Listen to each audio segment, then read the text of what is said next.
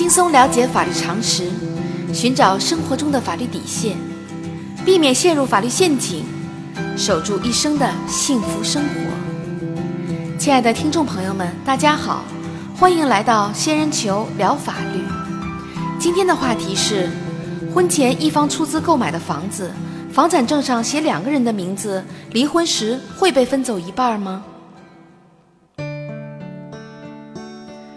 在房价居高不下的今天，女方往往把男方是否有房子作为结婚的一个基本条件。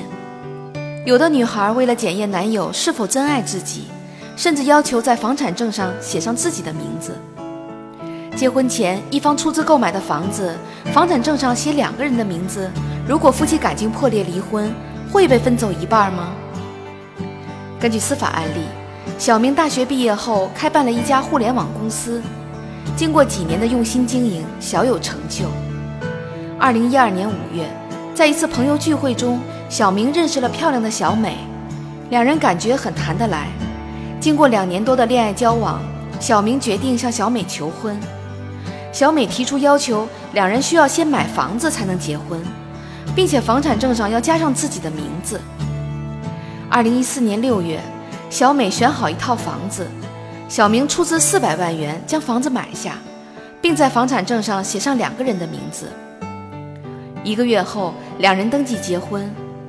一年后，随着孩子的降生，两人因孩子的抚养教育、婆媳关系等生活琐事不断争吵，最后陷入冷战状态。二零一六年五月，两人经过多次沟通，决定结束这段痛苦的婚姻，但是对于房子的归属产生争议。小美认为，既然房产证上写的是两个人的名字，房子就是夫妻共同财产，应当平均分配。小明则认为，房子是自己在婚前掏钱买的，应当属于自己的个人财产。为此，双方起诉到法院。对于两人的主张，法院会支持哪一方呢？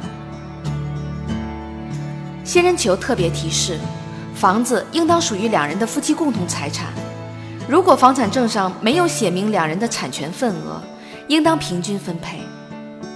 法律规定，夫妻双方可以对个人婚前的财产以及婚姻关系存续期间取得的财产，以书面的形式约定归双方各自所有、共同所有，或者部分归各自所有、部分共同所有。夫妻之间关于财产的上述约定，对双方具有法律效力。在本案例中。房子虽然是小明在婚前自己出资买的，但是房产证上写上双方的名字，属于小明自愿将个人的婚前财产约定为两人共同所有。小明作为具有完全民事行为能力的成年人，应当知道把小美的名字写在房产证上的后果，并且该行为是小明的真实意思表示。同时，小美对小明不存在欺诈或者胁迫的行为。因此，双方发生争议的房子属于夫妻共同财产。如果房产证上注明了两人的产权份额，应当按照注明的份额进行分割；如果没有写明产权份额，原则上应当平均分配。小仙建议，恋爱中的男女一方出资购买房子，在决定将两人的名字一起写在房产证上时，一定要明白自己行为的后果。此时的真爱付出，在法律上是不能反悔的。当然，在司法实践中，如果两人登记结婚后根本没有在一起生活，或者在一起生活的时间很短，法院会根据具体的情况酌情决定双方分配房子的产权比例，而不是一刀切的平均分配。好啦，今天的话题就说到这儿。如果你也遇到类似的问题需要解决，请关注微信公众号。